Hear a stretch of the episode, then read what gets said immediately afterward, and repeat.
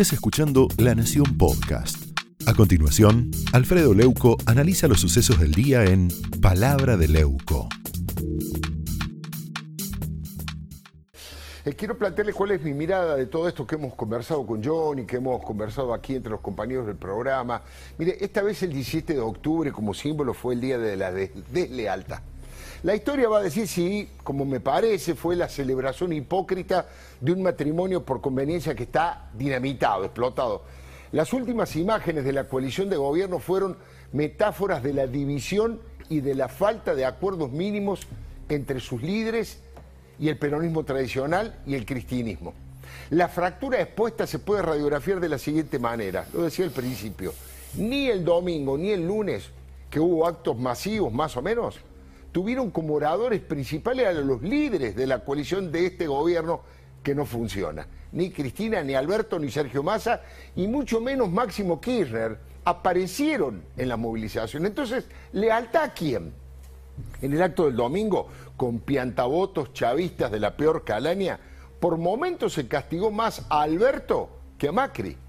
En el acto de la CGT no se pudieron poner de acuerdo ni siquiera en un orador. Es un récord mundial, una movilización masiva sin que nadie les dirija la palabra a la gente. Solo un comunicado lleno de lugares comunes donde ni mencionaron a Alberto y a Cristina, solo a Perón y a Evita.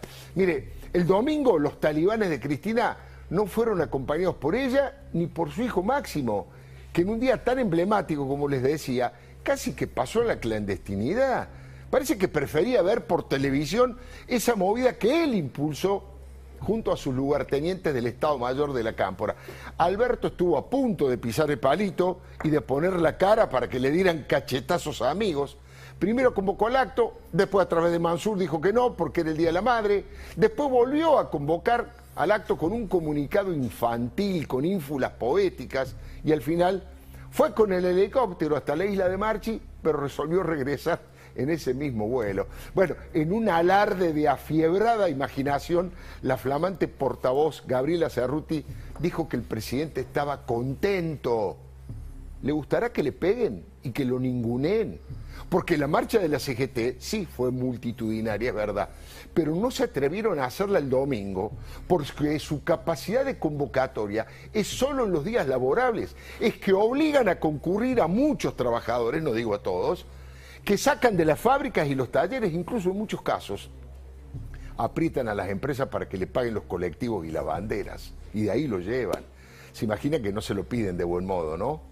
No podemos naturalizar que en un día laborable la central obrera se sumó a un acto partidario, como si los trabajadores argentinos solamente fueran peronistas. Las últimas elecciones dicen que por el contrario cada vez son menos los trabajadores que simpatizan o votan con los ojos cerrados a este nacional populismo autoritario. Pregunto, ¿no hay trabajadores radicales? ¿Macristas, liberales o de izquierda? La CGT intenta representarlos a todos los trabajadores o solo a los peronistas. Y dentro del peronismo, ¿a quién apoyan? ¿A Alberto, a Cristina, a Máximo? ¿A quién apoyan? Estas expresiones callejeras como la del lunes cortan calles, generan caos de tránsito. Y yo le aseguro que no le suman un solo voto al gobierno, ni una sola gota de credibilidad a tanto jerarca sindical millonario enriquecido en forma ilícita con trabajadores pobres. La demostración de la Cámpora fue de una extrema debilidad y yo creo que los debería obligar a repensar su proyecto y su metodología. Mientras más romantizan e imitan los 70, más se va la gente y más abandonan los jóvenes sus filas. Bernie hace un rato fue implacable en su análisis. Fue la crónica de un divorcio, un divorcio anunciado o si quiere usted de una desintegración después del 14 de noviembre. Veremos podría llamarse el frente de todos contra todos. Bernie, mano derecha de Cristina, en el más amplio sentido de la palabra derecha, dijo que no cree que Alberto sea peronista. ¿No me cree? Fíjese. ¿Alberto es peronista? Yo no creo que sea peronista, por lo menos eh, se fue del peronismo, formó un partido propio, este, después volvió, me parece que el peronismo no es, el peronismo es otra cosa, ¿no? El peronismo es eso, es generar trabajo. Bueno, como puede verse, cualquiera se le anima al presidente, ¿no? Bernie no se privó de fustigar a Massa, dijo que levantó la mano para endeudar al país. y además confesó que discutió muy duramente con Máximo Kirchner por la manera en que impusieron sus candidatos en la provincia. Mire, eh, eh, preste atención. Dijo Berni que en la segunda sección electoral, en estas pasos, en las que perdieron por paliza, los obligaron a bajar todas las listas que no tuvieran la autorización del príncipe heredero. Él firmaba. Por eso dijo que bueno, que el Frente de Todos parecía un, un cachivache y que estudia seriamente la posibilidad de armar rancho aparte está cansado del estalinismo, de cabotaje y de morondanga y de esta crónica de un fracaso. Y el colmo es que los peronistas primitivos, como Guillermo Moreno, en una clara actitud golpista, están reclamando que renuncien a Alberto y Cristina y se llamen nuevamente elecciones. Parece mentira, pero es realidad. Si anuncian el adelante de las elecciones, bueno, de alguna manera se va a ir ordenando esto y nos preparamos para elegir un gobierno que tiene que ser apto. El problema de Alberto Fernández es que no es apto. No lo dije ahora, no lo digo hoy, lo dije cuando Cristina lo eligió. Por lo tanto, esto también es una responsabilidad de Cristina. También es una responsabilidad de Cristina, dice Guillermo Moreno. Ahora, el presunto moderado Martín Insaurralde entró a la plaza rodeado de barras bravas de los Andes, insultando a la madre del expresidente al grito de Mauricio Macri, si usted se va a la cancha sabe cómo termina el cantito, ¿no? Y ese señor fue designado para intervenir al gobierno de Axel Kisilov, que más perdido que nunca también anduvo deambulando por esa marcha. Eh, hay que decir, vamos a verlo en Sarralde, porque no es común verlo a él gritando Mauricio Macri, la... fíjese.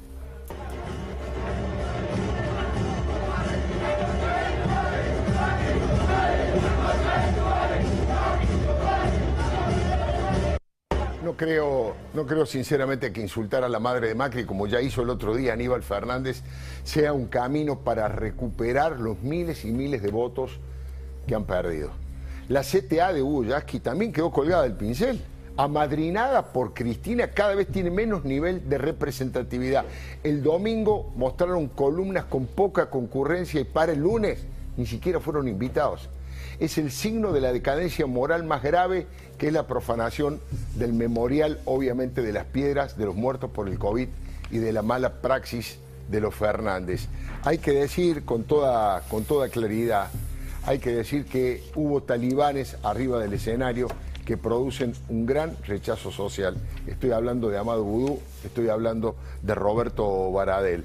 Fue un exceso pornográfico, la demostración de que el peronismo ha sido sometido a la esclavitud por Cristina y el cártel de los pingüinos millonarios y que tal vez ese concubinato espurio se esté fragmentando. El sinónimo de deslealtad, el sinónimo es la palabra traición, palabra que pronto vamos a escuchar más seguido. Falta lealtad, pero sobran traidores, autoritarios y ladrones.